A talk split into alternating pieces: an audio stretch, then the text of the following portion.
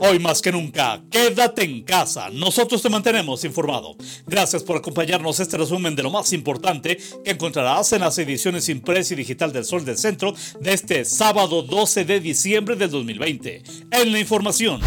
con un llamado a honrar a la Virgen de Guadalupe, orar desde casa y seguir las transmisiones que se realizarán a través de diferentes medios y plataformas, se vivirá este sábado el Día de la Patrona de todos los mexicanos, cuyo santuario en Aguascalientes, al igual que en otras ciudades, permanecerá cerrado al público. Tampoco se tendrá en las calles, principalmente de la zona centro, la algarabía deportiva que de manera ininterrumpida durante 60 años significó el Maratón Guadalupano, organizado por el Sol del Centro y en donde miles de atletas participaron cada año. Carlos Alberto García Zavala, conocido popularmente como el Padre Gandhi, presbítero del Templo de Guadalupe en esta ciudad, reconoce que la fe de los mexicanos hacia la guadalupana es tan grande que seguramente habrá personas que pretendan acercarse a rendir culto y entregarle un ramo de flores, aunque sea en la puerta del santuario, para lo cual se ha previsto ya la presencia de la Guardia Sanitaria en este lugar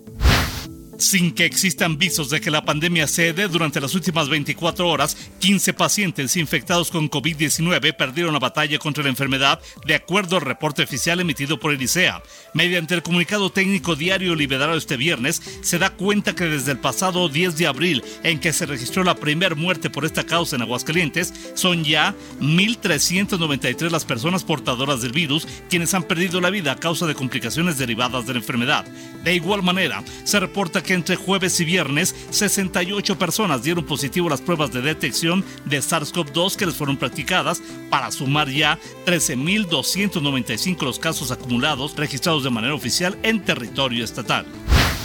La Secretaría de Seguridad Pública Municipal de Aguascalientes, a través de la Dirección de Movilidad, implementará a partir de este sábado el operativo Guadalupe Reyes con objeto de fortalecer la violencia y prevención de accidentes esta temporada. Además de coadyuvarse con la Policía Preventiva en la vigilancia permanente de colonias, centros comerciales y áreas comunes, se llevará a cabo como cada año el programa Alcolímetro. Si bien con motivo de la pandemia no se instalarán puntos fijos de revisión, elementos de la Policía Vial junto con médicos de este programa trabajarán en unidades en movimiento para la revisión aleatoria de conductores de vehículos con propósito de prevenir hechos lamentables a consecuencia de manejar en estado de ebriedad.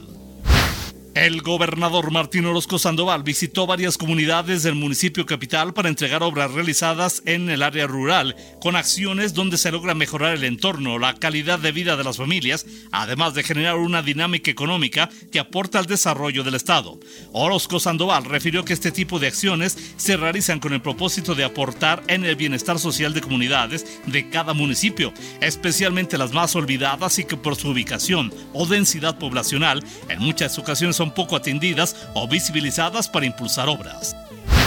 Nueve de los 11 municipios de Aguascalientes se mantienen en riesgo mayor de contagio por coronavirus COVID-19, de acuerdo con el indicador estatal dado a conocer por el gobierno de Aguascalientes. El indicador local determina que el territorio de Pabellón de Arteaga es donde existe el más alto peligro de contagio, en tanto que asientos en la zona nororiente de la entidad ha logrado pasar a color naranja, considerado como grado 2 de peligrosidad. Los municipios que por sus malos resultados en índice de casos positivos, casos activos, tendencia y mortalidad derivada de la enfermedad se clasificaron para permanecer durante la siguiente semana en grado 3 son Aguascalientes, Calvillo, Cocío, El Llano, Jesús María, Rincón de Romos, San Francisco de los Romos, San José de Gracia y Tepesalá.